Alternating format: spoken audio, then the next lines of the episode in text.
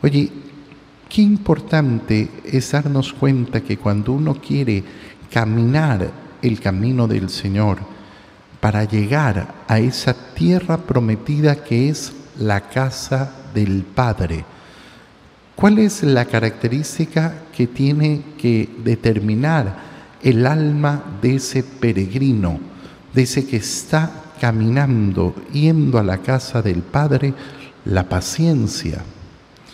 El camino no se recorre en un día y no se trata simplemente de ir a prisa.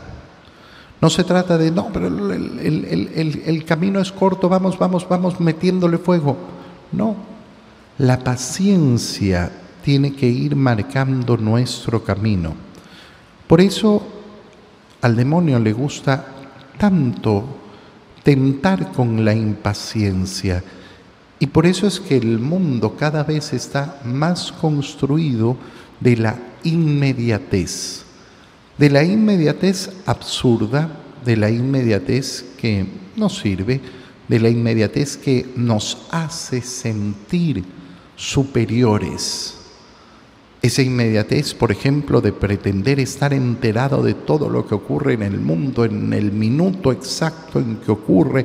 No, yo estoy con toda la noticia encima siempre. Hay que tener mucho cuidado. Quien pretende vivir en la inmediatez de la información se atiborra, se atiborra de tanta y tanta, tanta necedad, de tanta tontería, y pierde de vista las cosas que son importantes. La inmediatez de la satisfacción. Yo quiero satisfacciones inmediatas, inmediatas, inmediatas. Yo no quiero esperar por las satisfacciones.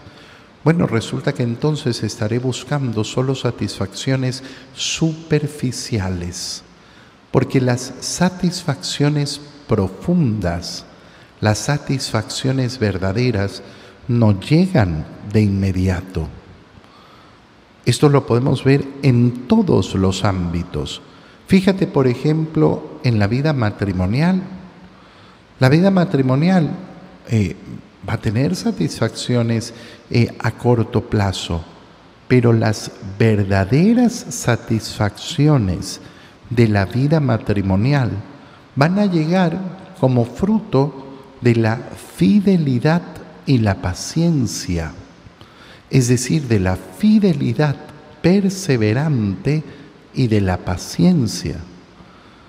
Pero claro, como tenemos el corazón puesto en la inmediatez, queremos que la vida matrimonial nos satisfaga enseguida. Bueno, no, no va a ocurrir. ¿Por qué?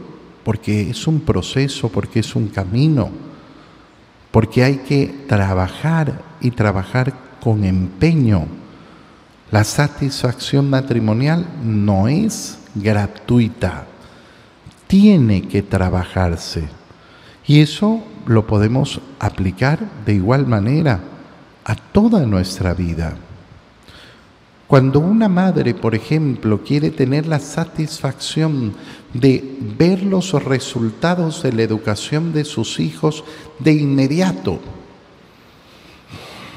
bueno, va a ser una pésima educadora, pésima educadora. ¿Por qué? Porque va a exigir aquello que no puede exigir. Y por eso ocurre. Es que mis hijos se comportan mal. ¿Y qué edad tienen tus hijos? Seis y cuatro años. ¿Qué esperas de ellos? ¿Qué esperas de ellos? Que se comporten siempre bien. Bueno, mira,